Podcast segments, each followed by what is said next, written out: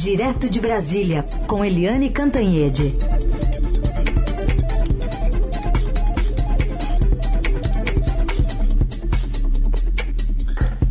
Oi, Eliane, bom dia. Bom dia, Raíssa, Carolina, ouvintes. Bom dia, Eliane. A gente abre trazendo a atualização, né? São pelo menos 11 pessoas que morreram durante um confronto na Vila Cruzeiro, na Penha, zona norte do Rio de Janeiro, na madrugada desta terça. A Polícia Militar diz que 10 dos mortos eram criminosos. Uma moradora também morreu vítima de bala perdida. Ela foi identificada como Gabriele Ferreira da Cunha, de 41 anos, foi atingida e morta com um tiro na entrada de, da Chatuba, que fica aí ao lado da Vila Cruzeiro. E outras duas pessoas ficaram feridas, foram levadas aos hospitais ali da região. Os moradores que é, dizem ter relatado os primeiros é, tiros já a partir das 4 horas da manhã. A PM diz que agentes do BOP, da Polícia Federal e da Polícia Rodoviária Federal foram atacados a tiros quando iniciavam uma operação emergencial na comunidade. O objetivo era prender chefes do Comando Vermelho escondidos na Vila Cruzeiro. A polícia afirma que lideranças da facção em outras favelas do Rio, como Jacarezinho, Mangueira, Providência e Salgueiro, e até de outros estados do norte e do nordeste também estão abrigados na Penha. Seguimos acompanhando aqui essa, esse desdobramento né, dessa operação policial. É, se tem informação também de que as escolas é, acabaram é, abortando né, as aulas, porque funcionamento das 19 escolas da região foi afetado, então elas tiveram que fechar as portas, não atender as crianças, além de tudo por conta dessa operação policial, que a gente amanhece tendo notícia também aqui em São Paulo, Eliane.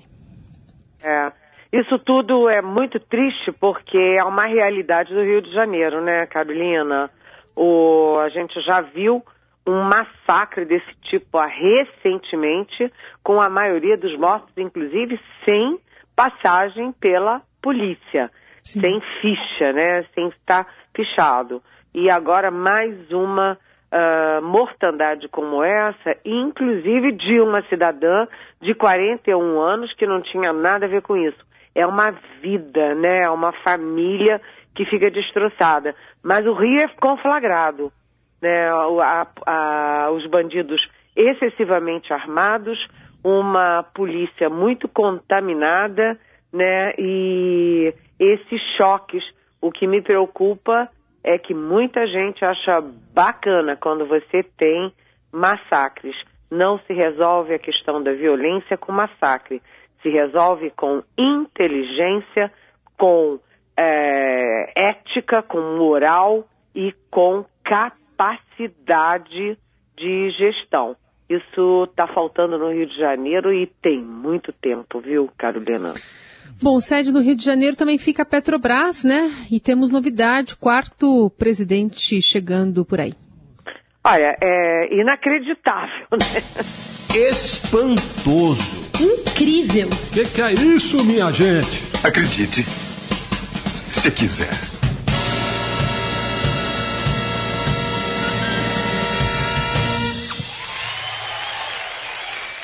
É o quarto presidente e a gente poderia até considerar o quinto, porque o Adriano Pires chegou a ser escolhido e não tomou posse por, é, enfim, por questões ali de ligações com empresas que têm contrato com a Petrobras. Ou seja, é, na verdade, é o quinto nome da Petrobras. E é engraçado ou dramático, porque o primeiro era um super economista, o Roberto Castelo Branco, e martelava o tempo inteiro: olha, não existe isso de intervenção política em preços de estatais. Em nenhum lugar uh, civilizado, país civilizado, moderno, democrático, existe isso. Aí veio o general Joaquim Silva e Luna e dizia exatamente a mesma coisa do economista. Depois veio o terceiro, o José Mauro Coelho, que repetia a mesma coisa, era funcionário da Petrobras de carreira, etc. Ou seja, o Bolsonaro tentou um economista, tentou um general, tentou um funcionário de carreira e agora vai tentar este novo personagem que sai ali da turma do, do, do Paulo Guedes, ministro da Economia, que já derrubou também, né, essa crise já derrubou também o próprio ministro de Minas e, e Energia. Ou seja, já são seis vítimas, é um strike em três anos e meio, porque o Bolsonaro meteu na cabeça que ele tem que intervir no preço da Petrobras. Ou seja, ele quebra a companhia, mas ele faz campanha eleitoral. É mais ou menos o lema do, eu acho que era do Quércia. Do Quércia. Né, do Oeste Quércia, em São Paulo. Eu quebro o Banespa, mas elejo o meu sucessor. O Bolsonaro está dizendo, eu quebro a Petrobras, mas eu me reelejo, vamos ver. O fato é o seguinte, é que é grave, né? É uma sinalização ruim para dentro e para fora do país.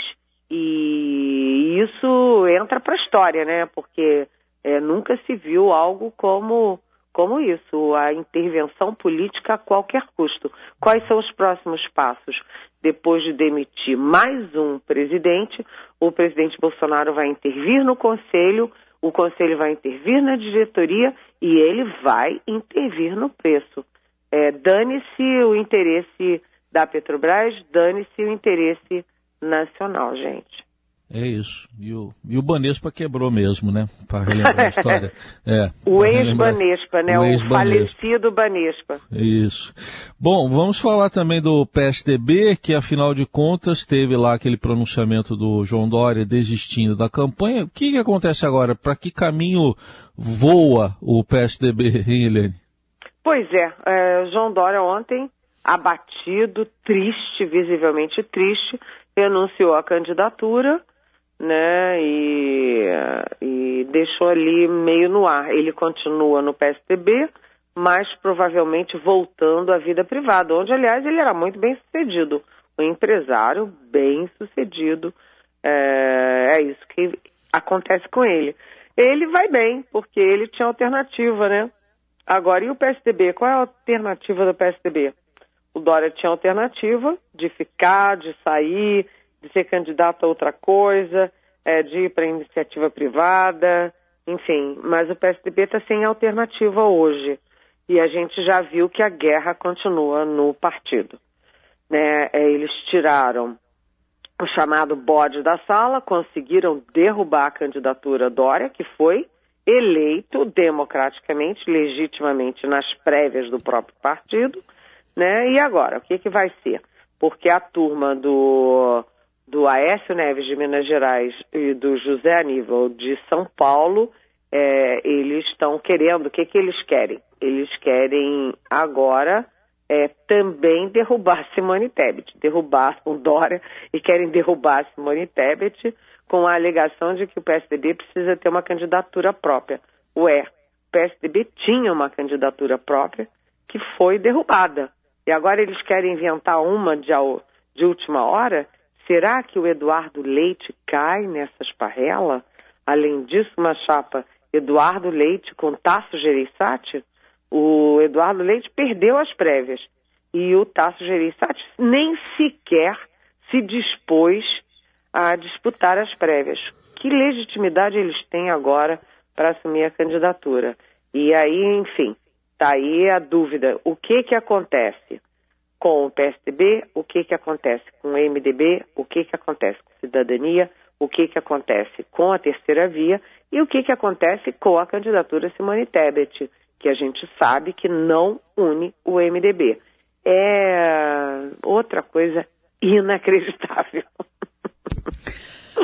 Bom, Eliane, outro assunto para a gente tratar aqui é sobre os extremistas militares, mas eu vou deixar o nosso ouvinte aguardando o seu comentário sobre esse assunto, sobre a coluna do Marcelo Godoy de hoje no Estadão, porque a gente dá uma paradinha, voltamos já já.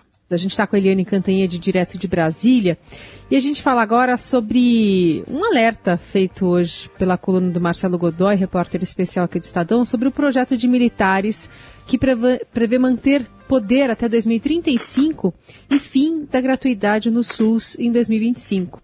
E o texto do Marcelo começa fazendo referência a uma música bastante conhecida dos brasileiros, Eliane.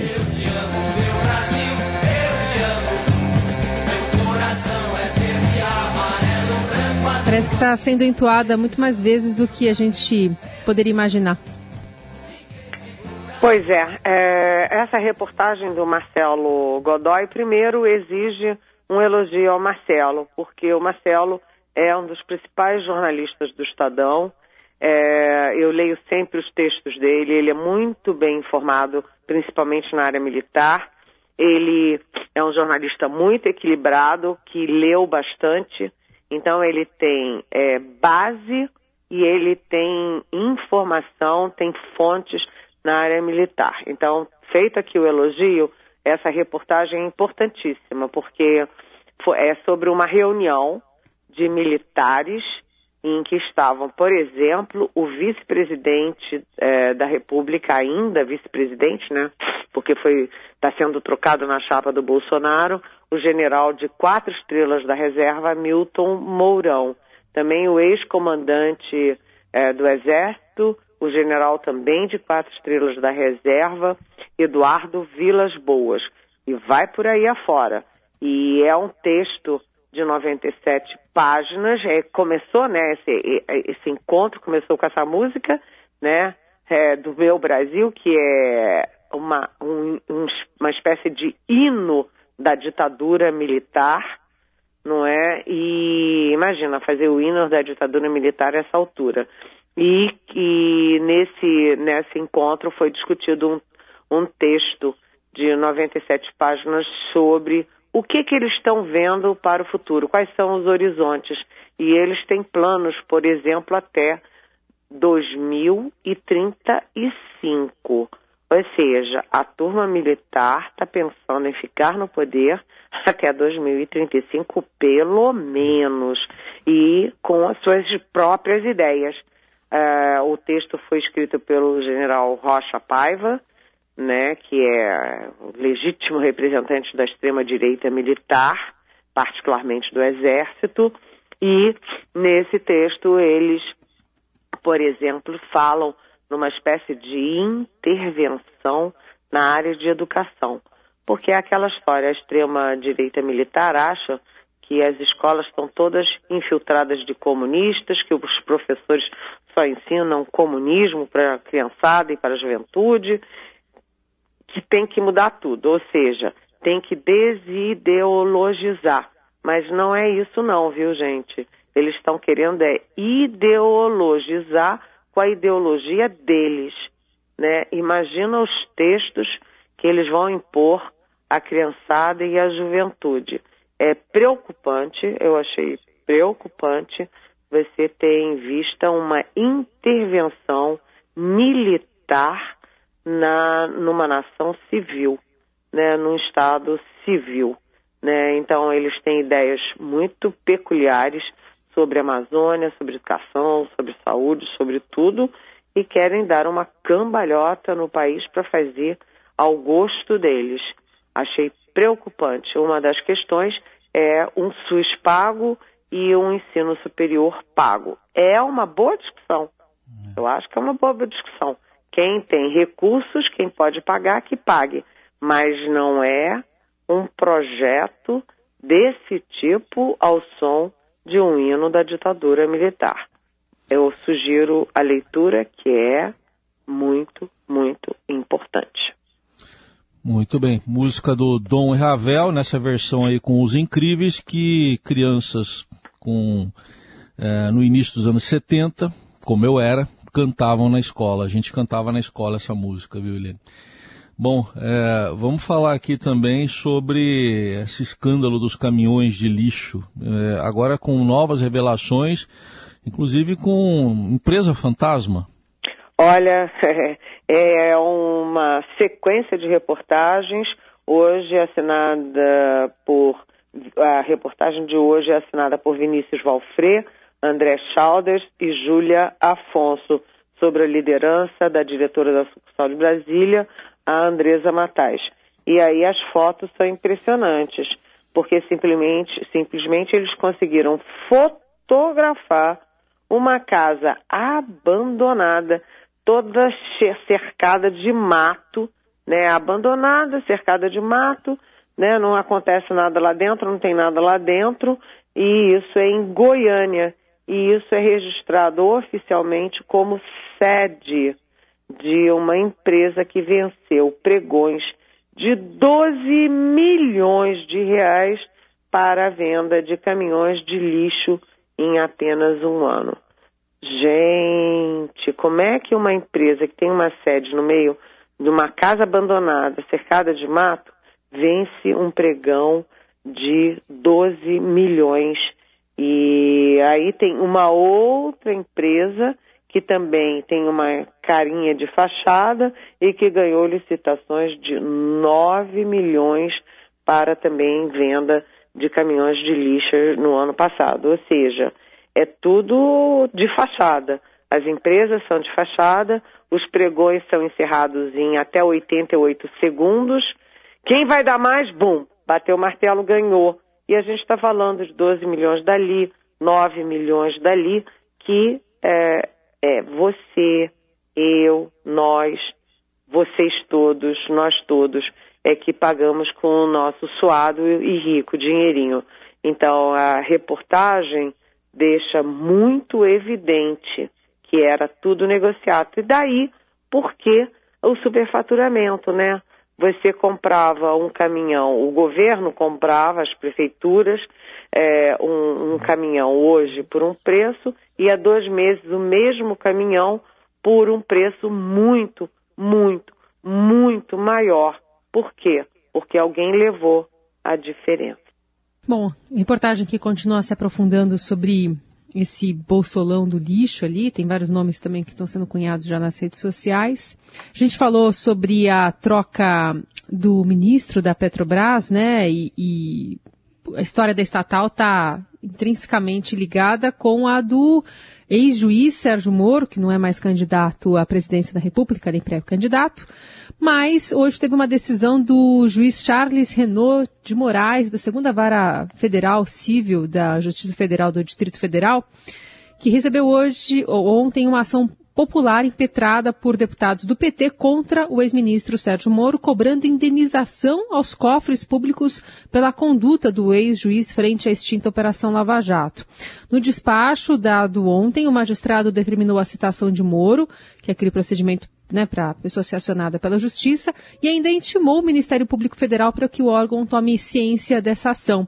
O processo foi apresentado à Justiça no dia 27 de abril, redigido pelos advogados do grupo Prerrogativas, assinada pelos deputados Rui Falcão, Érica Cocai, José Guimarães, Natália Bonavides e Paulo Pimenta, Eliane.